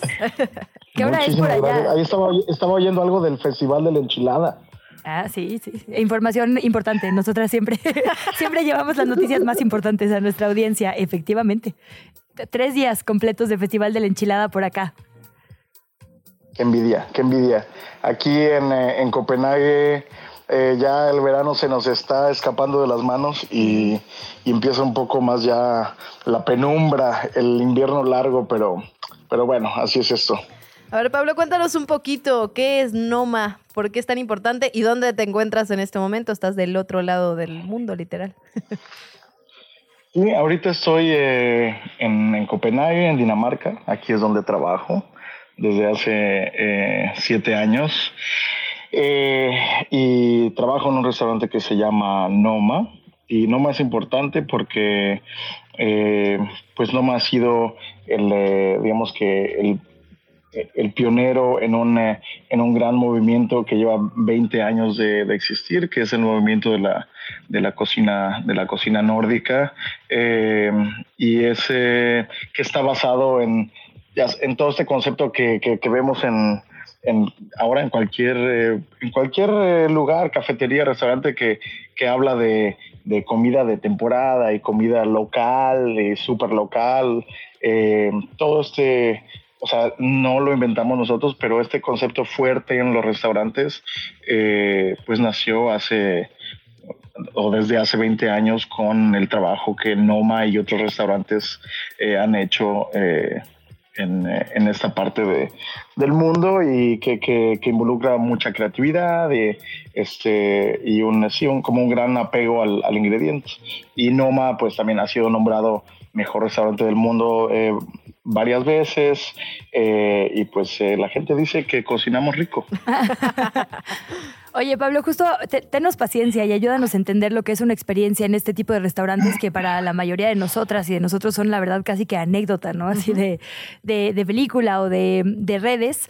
El, digamos, tú eres el head chef. ¿Esto qué significa? ¿Cuántas personas trabajan en una cocina? ¿Se dice chef o gastrónomo? ¿Se dice Michelino, Michelin? Porque la verdad es que... para, está muy preocupada por eso, la eh, verdad. ¿eh? Cuando estábamos estudiando esto fue de que va, a ser difícil comunicarnos. Y cuéntanos cómo funciona. Hay todo un menú de degustación. Uno puede pedir a la carta con cuánto tiempo antes hay que reservar. Para nosotras, la gente mortal que vamos al Festival de la Enchilada, ¿cómo es una experiencia de alta cocina? Eh, bueno, yo creo que cada, cada restaurante con estrellas Michelin, les podemos decir, o si estuvieras en Francia dirías Michelin, pero este cada restaurante de este tipo, digamos, o de una experiencia gastronómica de este tipo, pues va a variar mucho porque cada restaurante tiene como su estilo muy, muy marcado. En el, eh, en el caso de nosotros, pues es eh, eh, pues vendrías a comer un, menú que está establecido. Nosotros tenemos, eh, nuestros menús están basados en la temporada y cambiamos nuestro menú por completo más o menos tres veces, al, tres veces al año. O sea, cada tres, cuatro meses el menú cambia por completo. Entonces, este, por supuesto, vienes y te servimos eh, el menú que hemos diseñado para esta temporada en específico. Es un menú que solo se sirve en este periodo de tiempo eh, y que nunca se repite, o sea, nunca, una vez que termina la temporada se acabó y hacemos algo nuevo y nunca volvemos a servir los mismos platos. Este, y es un menú que puede, o sea, puede variar en, en longitud, digamos, normalmente unos 18 a 20 platos o, o diferentes eh, bocados que vas a tener. Este, y mm, no es este tipo de ya sabes, a veces es casi como burlas que ves así un plato blanco gigante con una cositita en el centro y ahí una florecita y que dices, bueno, ¿y esto qué? ¿Cómo me va a alimentar? Lo que hacemos nosotros es, eh, sobre todo, eh, como que el enfoque es que, pues obviamente que esté delicioso. Eh, eh, estamos eh, más y más cada, vez enfocados en servir eh, pues más vegetales que carne. Por supuesto tenemos una temporada de cacería y del bosque donde hay más carne. pero pues sí, es un, es un menú extenso y somos un equipo muy grande de, de, gente pues sirviendo a nuestros comensales. el, el, equipo restaurante son más o menos 100 personas. En la cocina serán unos 50 aproximadamente. Y mi, mi chamba es este, eh, pues eh, digamos que manejar a este, a este grupo de, de, 50, de 50 chefs que, eh, que son de, todo, de todas partes del mundo. somos más de 20 nacionalidades y, y tenemos un, equipo muy, muy fuerte de, de, cocineros que están como súper motivados, que que quieren aprender todo el tiempo y que todos estamos como en el mismo nivel de, entendimiento de que cuál es la calidad que queremos servir eh, y eso genera como un ambiente muy, muy lindo de como muy intenso, es como un equipo así de, de alto rendimiento, eh, pero enfocados en calidad y en, en dar un servicio de hospitalidad que haga a la gente feliz, ¿sabes? Pablo, ¿y cómo se decide este menú? Me imagino que pues ah, la idea es investigar, hacer un proceso de desarrollo, de investigación. Hablabas de la comida nórdica. ¿Has podido aportar algo de la comida mexicana por allá? Sí, de hecho, bueno, tenemos un equipo eh, dedicado únicamente a creatividad, eh, a generar esos nuevos eh, menús con, junto con René, que es mi jefe, el dueño del restaurante. Este, y sí, inicialmente cuando, cuando vine a trabajar Noma, eh, mi, mi, primera chamba era en esta cocina de prueba y creatividad. Eh, y por supuesto, pues yo lo que, lo que sé y lo que quiero y lo que como es, eh, es son sabores mexicanos o sabores que nos gustan, intensos, ácidos, un poco picantes. Por supuesto, aquí estamos limitados a los ingredientes que hay disponibles cerca y, y de la temporada, pero pero definitivamente eso, ha sido parte de, de, las cosas que yo, que yo he aportado. Pero ahora mi, mi trabajo ahora no, realmente no es de diseño de, de menú, sino que más como de, mis ingredientes son equipos y gente y, y, y logística dentro de, de la operación del restaurante, que también incluye cocinar, por supuesto. Pablo, nos quedan dos minutitos antes del corte. Quisiera preguntarte, porque digo, cualquiera que google tu nombre encontrará estas reseñas curriculares de muchísimo esfuerzo, ¿no? De esfuerzo aquí, esfuerzo buscando ir como pasante, crecer en una cocina que además sabemos pues requiere de toda la concentración y de un montón de horas y demás. ¿Qué tips le darías a quienes busquen como tú llegar a este tipo de cocinas? En dos minutitos, por favor, porque nos entra el corte en automático. Sí, lo que hay que hacer es este estar interesado, leer mucho eh, y, ir tomando, o sea, estar dispuesto a tomar todas las oportunidades que se te presenten que sientas que te están llevando a un como a un nivel al nivel al que tú quieres llegar. Eh, no todo es alta cocina lo más importante es eh, poder lograr eh, servir cosas ricas a, a, gente. Así que, pero sí, estudiar mucho. con eso nos quedamos y al menos nosotras desde el lado de las comensalas con mucha felicidad. Pablo Soto, muchísimas gracias por platicar esta mañana con nosotras y muchas felicidades, por cierto. Muchísimas gracias. Vale la pena seguir a Pablo Soto en sus redes sociales. Ahorita estaba checando su Instagram. Eh, qué interesante, ¿no? Son cosas, eh, como bien nos decía, que parecen un bocadito, pero cuando uno ve la complejidad, porque ahí en sus historias se ve cómo está creando ese bocadito. Y una estética que realmente eh, parece de, de, artes plásticas, ¿no? Pues bueno, le invitamos para allá a seguirle, eh, seguir a quien le presentamos. Tenemos también mucho a la vuelta del siguiente corte. Vamos a estar platicando sobre la importancia de la curiosidad en las niñas y los niños, así que ojalá se quede con nosotras. ¿Qué chilangos pasa? ¿Qué de qué o qué? Pues qué. 8 de la mañana, 27 minutos. Momento de platicar con Fernanda Guzmán, que nos trae el reporte El Día Mundial sin Auto. Fer, yo les contaba a las chicas que ayer me quedé sin llanta. No sé si eso fue un aporte al Día Mundial sin Auto. No nos hubieras dicho, sí, a decir así que yo conscientemente no, no Conscientemente no la llanta, claro que sí. Yo creo que tu coche tiene autoconciencia social y dijo, ¿sabes qué? Tu coche es un ejemplo. Mañana Luciana no va, no va a usar su auto porque nos vamos a unir a este día. Y bueno, se sabe que una de las cosas que más caracterizan, caracteriza nuestra ciudad es que siempre estamos atascados en el tráfico. Básicamente, eh, somos una de las 13 principales ciudades con mayor índice de tráfico en todo el mundo. Así que hoy, pues sí, es el Día Mundial sin Automóviles. El objetivo de este día es promover la conciencia medioambiental en la ciudadanía y de esta manera disminuir la huella de carbono y visibilizar las enfermedades asociadas a la contaminación del aire, que pues es todo un tema también. O sea, tenemos el tema de la contaminación, tenemos el tema del tráfico. Eh, según datos de la OMS, anualmente fallecen 14.700 mexicanos a causa de enfermedades asociadas con la contaminación del aire. Es muchísimo. Eh, pero bueno, en México una de las grandes transformaciones que hemos vivido a raíz de los 2000 es precisamente la manera en la que nos movemos. Según datos del INEGI, eh, en el año 2000 había cerca de 10 mil millones de autos privados en el país y unas 300 mil motos más o menos. Ahora tenemos más de 36 millones de autos y 6 millones de motos. Y específicamente en la Ciudad de México hay 2.8 millones de hogares y 5.6 millones de autos circulando. O sea, en promedio hay unos dos vehículos por hogar. Y de hecho es la Ciudad de México la entidad con más vehículos por hogar en, todo el país. Y la tendencia aumenta cada año. Em, entonces, eh, la, movilidad en México y en la ciudad se se motorizó profundamente y eso nos genera dificultades, como ya les decía, la congestión, la contaminación, pero también la contaminación auditiva, los accidentes viales, los espacios mal, utilizados y pues nuestro tiempo perdido en traslados, que estos son datos como muy interesantes. Hay una empresa de tecnología de mapeo y ubicación que se llama TomTom Traffic Index. Pueden checar su página, está padrísimo porque es súper dinámica y te vienen datos de casi todas las ciudades con estos índices altos en tráfico. Y bueno, ellos dicen que eh, en la Ciudad de México se pasan casi 244 horas del año atrapados en los automóviles los citadinos, lo que equivale a más de 10 días. 10 días. De estas 244 horas, 132 son por congestión de tráfico. O sea, ni siquiera es como tiempo Tiempo real de traslado. Exactamente.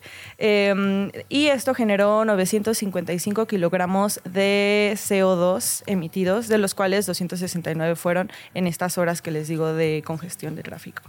Eh, estos son datos anuales y estos datos se refieren al año del 2022. Entonces tenemos alternativas, pues sí, está el transporte público, de hecho, pues se sabe o se dice que la Ciudad de México es una en, el país una de las mejores ciudades con el transporte público, etcétera, pero también tenemos muchos problemas en esa área porque no solamente eh, a veces hay más desconfianza con temas, por ejemplo, como lo de la línea 12, etcétera, y eso hace que los capitalinos buscamos otras vías de, forma de transportarnos, ya sea en coche público o pidiendo Didis, Cabify, etcétera. Em, pero además, el número de unidades de transporte público va a la baja, pues por cada 100 unidades que había en el 2010, eh, ahora solamente o sea, por cada 100 que había en el 2010, ahorita solo hay 98 en el 2021. Y esa es gran parte del problema, ¿no? Finalmente, si no se invierte lo suficiente en el transporte público, lo, lo, único que se hace es que los coches aumenten. Quizá tendría que ser algo más integral, porque yo pienso que, digo, entre RTPs, cablebús, metrobuses, nuevas líneas, o sea, yo creo que sí hay, digamos, un esfuerzo, no en transporte concesionado como los llamados peceros, pues quizá, pero digamos, yo creo que sí hay alternativas. El tema es que mientras los trabajos sigan centralizados en ocho colonias y toda la demás gente vive en la periferia, pues nunca se va a resolver, por más que tengamos el mejor transporte del mundo. Bueno, pero sí hay ejemplos en otros países del mundo donde tienen un transporte público independientemente de la cantidad. Digo, también es una cuestión de calidad, de tiempos, de conectividad en las ciudades. Digamos, tenemos una cuestión geográfica que, importa, pero el resto también. Y ahí es donde falta, creo yo, inversión, trabajo, pues. Alguien debería hacer el estudio también sobre, digo, ya lo decías tu salud mental. No sé ustedes, pero digamos, yo personalmente estoy cierta los días que peor llego a mi casa y que más me peleo con mi familia son los días que estoy atorada muchas horas o en el metro, porque también ahí uno se puede atorar por harto rato, o en el carro, ¿no? La verdad, en el coche, perdón. Em, ay, sí, sí, tengo familia norteña. La verdad es que sí, sí, el asunto es un asunto incluso de violencia, ¿no? O sea, cómo nos relacionamos entre nosotras y nosotros. ¿Cuántos de estos accidentes no son por la gente que no sigue las reglas y se mete, digamos, ¿no? que cree que nos formamos por brutos o por estar tratando de llegar primero, de pasarse el alto. Es decir, sí hay como un tema también cultural de violencia que, que nos afecta, digamos, integralmente a la ciudad, ¿no? Claro, y volviendo como al tema de las, de las alternativas que tenemos, otra es de plano caminar, ser peatón, y justamente esto que dices, como de todas las veces que omitimos las reglas que tenemos que llevar a cabo para tener una movilidad correcta, este, generan incidentes con los peatones que son los más afectados por este tipo de cosas, ¿no? Entonces, tenemos estos datos en contra, pero creo que un día como hoy, que es el Día Mundial de No Usar Automóvil, podemos aprovechar para pensar en tal vez replantearnos un poco nuestra cultura de movilidad personal eh, y de pronto abrir Maps y ver si tenemos alguna otra alternativa para llegar al trabajo, una vez a la semana, eh, tratar de cambiar un poquito nuestra rutina en torno a nuestra movilidad. Como yo ahí, perdón, sumo lo que dices de no entorpecer desde lo personal. Oiga, no hay que estacionarnos en las banquetas, ¿no? hay que poner macetas, por ahí digo, entiendo que hay buenas intenciones, pero de repente uno con silla de ruedas, como nos has reportado aquí, Fer, con carriolas, tratando de caminar, se encuentra con una serie de obstáculos y a ver, la movilidad es un derecho llave, sin movilidad no hay trabajo, no hay llegadas al hospital, no hay reuniones familiares, ¿no? Sí es muy importante, como dices, que nos planteemos esto a nivel política pública, pero en la privacidad de nuestras mías culpas también hay que corregir. Exactamente. Entonces, ¿cómo, ¿cómo, ven estos datos? Hoy sé que Luciana no va a usar auto, pero ¿tú qué dices, Luisa? por, eso, por eso menté el mía culpa desde, desde el principio. Sí, no, bueno, la verdad es que también hay que, digamos, por los horarios, yo tomo decisiones distintas, ¿no? Ahorita en la mañana sí uso el automóvil porque llegamos aquí tempranito nosotras. Digo que también podría elegir opciones como sé que muchas y muchos lo hacen. Ya, digamos, más entrada a la tarde o depende de las rutas, sí trato de cambiarle. Sobre todo teniendo infancias me parece importante que caminen, ¿no? Que lleguen al parque, digamos. Que generen una relación distinta con... también en la infancia es muy divertido todo el tema de ubicar los diferentes transportes, ¿no? Y se va generando una relación con nuestro transporte público de nuestras ciudades. ¿Habrá una cifra de cuánta gente deja de usar el coche hoy? ¿Alguien lo medirá? Pues fíjate que estuve viendo que en años pasados sí había mediciones y sí había incluso muchas actividades de parte de la Secretaría de Movilidad, pero este año por alguna razón todo está muy silencioso al respecto. para, por aquí le ponemos la lámpara, la luz, para que se vea esa, el Día Mundial sin autofer. Así es, y bueno, un placer estar aquí en cabina con ustedes y ya les estaré entregando más información la próxima semana. Ah, claro que sí, porque es viernes, bonito fin de semana. te, te, acabas de acordar. Sí, la un momento de, desconexión sideral, pero luego lo recupero, ¿cómo no? Vámonos al Festival de la Enchilada. La verdad, yo ya no saco eso de mi cabeza. Ya tengo hambre, sí. Venga. Muchas gracias, Fer Guzmán. Te vemos el lunes. Adiós y gracias a todos los que nos escuchan. La mañanera. Quieren prohibirla, imagínense. Bueno, ¿qué está ocurriendo en la conferencia matutina del presidente López Obrador? Se informó que el gobierno está por adquirir dos grandes bodegas para almacenar medicamentos y para poder inaugurar todo el sistema de distribución de medicinas y de la farmacia central en la Ciudad de México. Esta, según el presidente, va a contar con todas las medicinas que se requieran en el país, desde una aspirina hasta un subproducto de fentanilo para anestesia. También dijo que se siguen equipando hospitales y contratando nuevo personal de salud. Adelantó también que habrá más detalles sobre este tema que se darán a conocer en la mañanera del martes. Tendremos que estar muy atentos. Es un tema que ha causado mucha controversia. Esta especie de farmacia central, de superfarmacia en la Ciudad de México. Varios expertos, analistas han dicho que lo cierto es que no parece ser una medida muy útil para la ciudadanía, pensando también cuando estamos pensando en sacar las cosas de la capital, hacer una megafarmacia en la Ciudad de México que tenga que, que transportar las medicinas hacia los estados parece un poco complicado, por decirlo menos. La entrevista. ¿Ya estás grabando? Ya le adelantábamos, hoy estamos hablando de cosas buenas para la niñez, ya hablábamos del cambio de cultura de la movilidad, vamos a hablar de los valores que les tenemos que fomentar a las niñas, niños, niñes, pero antes de ello quisiéramos escucharles. Vamos a ver esta pieza que nos preparó la redacción de ¿Qué chilangos pasa?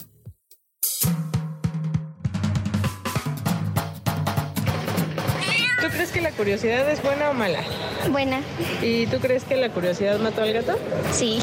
Yo creo que la curiosidad es buena porque te hace preguntarte cosas con las que puedes crecer mejor y mala porque a veces hay cosas de las que no te debes de enterar.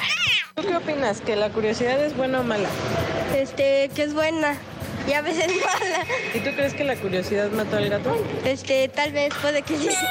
Yo creo que la curiosidad sí mató al gato porque tal vez se metió en cosas en las que no debía. ¿Tú crees que la curiosidad es buena o mala? Buena. ¿Y tú crees que la curiosidad mató al gato? Sí. ¿Tú crees que la curiosidad es buena o es mala? Es buena. Pues... Um, para... Um, por, la curiosidad es por si que preguntas algo y quieres saber e- esa cosa que preguntaste. Muy bien. ¿Y tú crees que la curiosidad puede matar a un gato? No, eso sería tonto. ¿Tú crees que la curiosidad es buena o mala? A veces. A veces y a veces. ¿Y tú crees que la curiosidad mató al gato? No. ¿Tú crees que la curiosidad es buena o mala? A veces buena y a veces mala. ¿Y tú crees que la curiosidad mató al gato? Eh, eh, eh, no. Honestamente, yo no tendría respuesta. O sea, sí es una pregunta difícil a la que sometimos a estas Y grandes niños. respuestas hemos recibido, la verdad, ¿eh? Grandes respuestas. Muchas Vamos gracias a... sus familias también, hay que decirlo, por habernos permitido reproducir sus voces. Bueno, y por eso vamos a seguir platicando justamente de este tema de la curiosidad de los gatos y de la literatura infantil. Jorge Estrada es autor de Fisk y el misterio del gato músico. Jorge está con nosotros en este foro, en este estudio. Muchísimas gracias. ¿Cómo estás? Muy contento y muchas gracias por la invitación.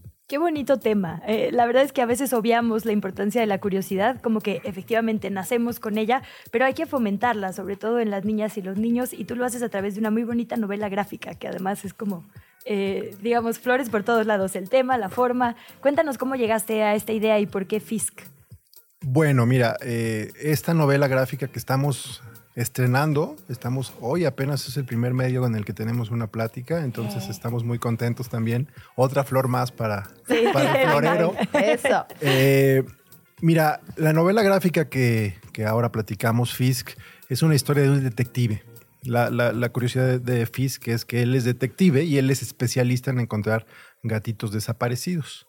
Entonces, la historia arranca como, pues, como el género tradicional. Él es detective y llega una gatita que está buscando a Baltimore. Un gatito desaparecido, su esposo. Ella tiene la corazonada de que no está cerca y está muy preocupada porque llevan varios días que, que no vuelve a casa y él es músico. Entonces, pues la novela lo que nos cuenta es eso. La, la aventura que tiene Fisk para localizar a este gato desaparecido y como toda historia de detectives y como toda historia de género negro, pues se mete en una serie de enredos, eh, llega a una casa con muchísimos gatos, entonces tiene mucho de, de detective y tiene mucho de mundo gatuno. ¿Y cómo es escribir para, para niños, para niñas, Jorge? Porque me imagino que al enfrentarte a eso es lo que escuchábamos, ¿no? Una cantidad de respuestas y una imaginación tan vasta que a veces me imagino que como adulto da un poquito de miedo, ¿no? Pues mira, es, es, en primer lugar creo que es muy importante disfrutarlo. Creo que si uno no disfruta un texto, no, difícilmente los lectores lo van a hacer. Entonces tienes que pasarla bien. Yo la paso muy bien. Me gusta mucho escribir para este público. Es un público difícil también, porque justo como lo veíamos al principio, cuando tú vas a una lectura de un cuento, de un libro escrito para ellos, cuando no les gusta, pues híjole, te lo dicen sin ningún descaro. A veces como adultos somos más hipócritas y somos, Sí, sí. eh, ay, qué bueno, algo que no nos gustó evidentemente, pero en el caso de ellos son muy directos y, y es, y, te obliga a ti como autor a estar eh, dándoles lo mejor que puedes. Además, en todas las colonias hay un, eh, una leyenda urbana, ¿no? De la casa a la que si entras ya no sales. Entonces me encanta que es parte, digamos, central también de este misterio. Sí, sí, un- una de las líneas de investigación lleva a, a este, Seriedad gatuna. aquí. est- esta, esta visión que también existe como de la señora de los gatos, que, que también es la loca de los gatos. Sí, tal cual. Aquí es darle la vuelta, ¿no? Pensar desde la perspectiva de los gatos, esta mujer pues es como Dios para ellos, porque los Ah. alimenta, los cuida. Pero ¿quién es esa mujer? Es, es una de las líneas de investigación del libro que propone. ¿Para qué edad está pensado este libro? Porque me llamó la atención, digamos, hay, hay muchas imágenes, lo cual lo puede hacer como muy ameno para el, para el disfrute, pero también es un libro largo, tiene varios capítulos. Sí, sí, ta- por eso tal cual el, el título de novela gráfica y, Sí. y lo que a veces ayuda en estas edades, que es de ocho años en adelante, incluso hasta algunos lectores menores de ocho años lo leen, es que también está dividido en capítulos. Mm. Entonces de pronto pues puedes ir parando o te lo puedes echar de un tirón porque pues hay un misterio ahí que te tiene pegado a las páginas. ¿Quién es la persona que lo ilustra? Porque también hay que echarle muchas flores a ese Sí, florero. muchísimas. Ella no pudo venir, tuvo un, un problema de salud, iba a venir. Berenice, Berenice Álvarez eh, hace un trabajo precioso. La, la ilustración creo que es uno de los grandes de los grandes disfrutes de esta, de, este, de esta propuesta de libro. Saludo para ella. Sí, por cierto, ¿cómo se trabaja en ese sentido? Porque me imagino, o sea, la historia y la ilustración está completamente eh, relacionada. ¿Trabajan juntos? ¿Trabajan por separado? ¿Van platicando? Eh, mira, en este caso, Berenice y yo ya nos conocíamos, ya habíamos hecho este, algunos proyectos. De hecho, originalmente este libro no era un libro. Nosotros lo que queríamos era Hmm. hacer una serie de televisión. Teníamos Órale. como ideas para capítulos aislados de, de Fisk y sus aventuras dentro de la casa que les platico y siempre una aventura nueva y una aventura nueva, pero no funcionó. Digo, las cosas rara vez funcionan como uno desea. Y yo lo que hice antes de llegar a este punto fue escribir la historia, una historia grande, larga, de algo así como, no sé, 60 cuartillas aproximadamente, como una novela más o menos corta. Y fue ahí cuando nos acercamos a Planeta. A ellos les gustó, vieron las primeras ilustraciones que ya había hecho Berenice para nuestra idea de serie, les gustaron también y a partir de ahí ya comenzamos desde la edición con la editora a ver qué funciona de la historia, qué no funciona, qué no se entiende. También como es una cuestión policíaca, Hmm. pues hay muchas partes para que todo tenga un sentido, no es, no es gratuito. Una vez cerrada la historia, ya empezamos a hacer la división por capítulos y trabajar directamente, Ver y yo, cómo se va a narrar ahora, porque una cosa son las palabras y otra cosa son las imágenes. Claro. Hay muchísima competencia por la atención de las niñas y niños en estos momentos, la verdad. O sea, televisión on demand, tabletas, celulares, ojalá que radio, ojalá, libros, pero bueno, la verdad es que sí, eh, a las infancias les está tocando un momento complicado y aparte cada vez videos más cortitos, ¿no? Sí, sí es un reto fomentar la lectura, creo que a diferencia de como nos tocó y bueno, a generaciones anteriores más. Eh, ¿Cuál es tu recomendación en ese sentido y reflexión? Mira, me parece una pregunta clave y te voy a decir por qué. Porque yo, bueno, además de Fisk, tengo varios libros de literatura infantil, me gusta mucho, como los decía, y, y me, me- me topo con esto todo el tiempo. Y cuando voy a escuelas, los maestros te dicen, "Ah, ayúdenos, ¿no? Ayuda. Y los papás, por favor, ¿cómo leo? ¿Cómo hago que mis hijos lean Bueno, más? gatitos fue una buena apuesta, ¿eh? Gatitos es una apuesta. Pero sobre todo algo que creo que es un buen camino y es una apuesta y por eso lo estoy intentando ahora, hacer imagen y texto. O sea, el hecho, yo creo que el cómic, la novela gráfica puede ser un puente para que los lleve a esta curiosidad lectora. Finalmente las imágenes son muy atractivas, es lo que tú dices, es una generación audiovisual fuertísima O sea, no hay que combatirlo, hay que... no se puede combatir. Creo que es un error creer que por decir no vean plataformas o, o- o YouTube o lo que tú, todo lo que acabas de nombrar es el enemigo tampoco. O sea, porque es su generación y con esto crecieron, con esto nacieron, pero tampoco olvidemos la, la lectura, porque te da una riqueza diferente, no más, no menos diferente a una película, a una serie. Entonces, por eso insisto que creo que el cómic puede ser un puente natural entre la literatura y una película, una serie, porque tiene imágenes, pero también tiene texto. Entonces, creo que puede llevar a los niños y a las niñas a preguntarse, agarrar un librito y pum, echárselo. Y el ejemplo, ¿no? Ahí es fundamental, digamos. Creo que todo lo que leemos de adultos era porque nuestros padres, madres, abuelos, tutores, ¿no? alguien nos leía o lo veíamos leer, digamos, ahí está, hay una clave. Jorge, ahora sí que te vamos a hacer la pregunta que a los niños. ¿La curiosidad es buena o es mala? ¿La curiosidad mató al gato? Mira, me, me sumo a que es difícil responder, pero tampoco me voy a salir y me voy a quedar ahí. Yo creo que es necesaria la curiosidad. O sea, el día que dejas de ser curioso es un mal día. O sea, se, se apaga la vida, ¿no? Tenemos que ser curiosos. Sí, te llevas malas, te puedes llevar este, malas experiencias, pero bueno, pues vas aprendiendo. Pero, pero si no hay curiosidad, no llegas muy lejos. Hmm. Creo que es necesaria la curiosidad. También hay, me imagino, cada vez menos niñas y niños que quieren ser detectives de grandes, ¿no? Como que creo que nuestra... Bueno, a mí sí me tocó que mucha gente quería ser detective, porque estaba justo, pues un montón de novelas por ahí, en las caricaturas de Scooby-Doo, digo, Paul Auster, si tus papás eran acá muy... ¿no? Sí, Doctores, claro. ¿no? Pero la verdad es que sí era un asunto muy presente y ahora no tanto. Qué bueno que se retome. Sí, yo creo que es algo natural, porque lo, lo decía yo ahorita que te platicaba brevemente la, la trama, hay un misterio.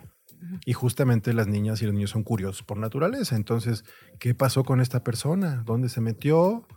¿A dónde van los gatos? Es una gran pregunta. de hecho, ¿Qué ¿no? O sea, yo que tengo? ¿A dónde van cuando se van? Sí, exacto. Es como, ¿dónde está? Y cuando llueven. Exacto, exacto. ¿Y cómo piensan? Hay mucho Mm. de filosofía gatuna ahí en el libro. eh, su peculiar forma de ver. la No sé si preguntarte cómo sabes eso. Siento que... Tengo gatos, tengo gatos. Y hay muchos libros ya, ¿no? De la filo, cómo explicar la filosofía al gato, cómo explicar. Ha, ha habido un, yo creo que antes era una eh, perrocracia, eh, dominaban los perros Sí, es cierto. y ahorita los gatos están tomando, es la revolución gatuna. La revolución. Oye, nos están regañando Sí, sí. porque no estamos anunciando algo muy importante que nos traes el día de hoy, Jorge, unos regalillos para nuestra audiencia. Ah, pues adelante, vamos a regalar gatitos. Exacto, vamos a regalar tres, tenemos tres libros infantiles de Fisk y El misterio del gato músico para las primeras tres personas que nos sigan en nuestras redes sociales, Luisa. Así es, en Instagram, ¿qué chilangos pasa? En Facebook, mismo nombre, ¿qué chilangos pasa? O también, si no tiene usted redes sociales, nos puede escribir a qué chilangos pasa, arroba capitaldigital.lat. Y ahí nos tiene que contestar cuál era su libro favorito, cuando era niña o niño, cuál le leyeron a usted una y otra vez. Y con eso será ganador o ganadora, ojalá que sean infancias, de uno de los tres libros que estamos regalando. Pero si no, también vale la pena decirlo, ya vienen las fiestas de cierre de año. Es una excelente recomendación para regalarle a nuestras infancias en esta Navidad. Así que, Jorge Estrada, muchísimas gracias. También un abrazo a Berenice Álvarez. Ojalá que todo esté bien pronto y que se venda muchísimo su libro. Muchísimas gracias, de verdad, gracias por la plática y bueno, pues que se venda muchísimo. Claro que sí, en todas las librerías, me imagino. En todas las todos librerías. Aunque sea por curiosidad. Ah. En este Valeria. caso, la curiosidad es necesaria. Se nota que es viernes. ¿no? Sí, sí, sí. Necesitamos ese sonidito de batería de chin, chin. Exacto. ese, ese mero. Muchísimas gracias, Jorge. Qué alegría tenerte con nosotras esta Muchísimas mañana. gracias, de verdad. Hasta luego. ¿Qué chilangos pasa? Bueno, 8 de la mañana, 50 minutos. Nos vamos rapidísimo hasta la redacción. Arlén Pimentel, coordinadora editorial de Más Chilango. ¿Qué nos tienes, Arlén? Buen día. Hola, buenos días a todos y muchas gracias por este espacio. Les platico que a partir del próximo 8 de octubre comienza la temporada de La Llorona en Xochimilco en el marco del Día de Muertos y se trata de un espectáculo maravilloso de música, teatro y danza que cada año se monta en la Laguna Tlilac con el fin de difundir las tradiciones orales de México y de promover la conservación de la zona chinampera de Xochimilco. Además, en este 2023, la puesta en escena celebra su 30 aniversario, por lo que se espera que sea todavía más impresionante. Para los que no están familiarizados con esta tradición, es toda una aventura porque hay que llegar una hora antes al embarcadero Cuemanco para subirse a una trajinera que nos transportará al centro de la laguna, lo que implica un paseo de alrededor de 45 minutos y desde la misma trajinera podemos disfrutar del espectáculo que además es organizado por la comunidad chinampera de agricultores y remadores, así como por la misma comunidad xochimilca. La temporada de este año comienza el 6 de octubre y concluye el 19 de noviembre con funciones en viernes, sábado y domingo, aunque en el caso del 1 y 2 de noviembre habrá funciones dobles y triples. ¿Cómo ven? Maravilloso, ¿no? Sí, es uno Sí. de los obligados de la temporada, ¿no? La verdad. Y el pan de muerto. Ah, claro, claro. Ya, ¿Y ¿Por ya. qué no juntos? Ya lo estamos viendo en las tiendas, o sea, ya de aquí hasta Navidad. Ya. Ay, qué bu- ese es mi momento de felicidad. Ahí empieza la felicidad para mí, digamos, en términos generales. A veces sí se abusa. O sea, yo digo que sí hay que respetar mínimo el 15 de septiembre, ¿no? A veces empieza. Luisa, tenemos que hablar. en fin. Y ya es un gran puente de septiembre hasta diciembre, ya es pura fiesta. Arlen, pues muchísimas gracias. La verdad es que todo lo que nos describes suena a obligatorio. Todos los demás detalles, ¿dónde los encontramos? Por si alguien quiere revisar lo que nos adelantas. Sí, claro que sí. Este, pueden buscar en redes sociales como así tal cual La Llorona Cuemanco Xochimilco 2023. Están en Instagram, en Facebook, en YouTube, o sea, están en todas las redes sociales. Eh, y también comentarles que eh, nuestros amigos de Xochimilco se están aventando un detallazo con la audiencia de qué chilangos pasa, porque nos dieron cinco pases dobles para repartir para la función del domingo 8 de octubre. Entonces, eh, pues no sé, dependerá de, de ustedes cómo se reparten. Ahí está, pues la misma dinámica, porque no sé si nos alcanzaste a escuchar, estimada Arlena, hace ratito. Está un poquito eh, complicado el audio en estos momentos, pero hace rato decíamos que había regalos para las niñas y niños. Hay regalos también para las familias, como bien nos dices. Tenemos boletos para misma dinámica. Quienes nos sigan en Instagram, eh, de qué chilangos pasa en Facebook o quienes escriban a qué chilangos pasa arroba capitaldigital.lat y respondan lo siguiente. ¿Cuál es la leyenda de terror a la que más miedo le tiene? La verdad es que quienes respondan la llorona obviamente van a tener preferencias por todo esto que ya nos narras.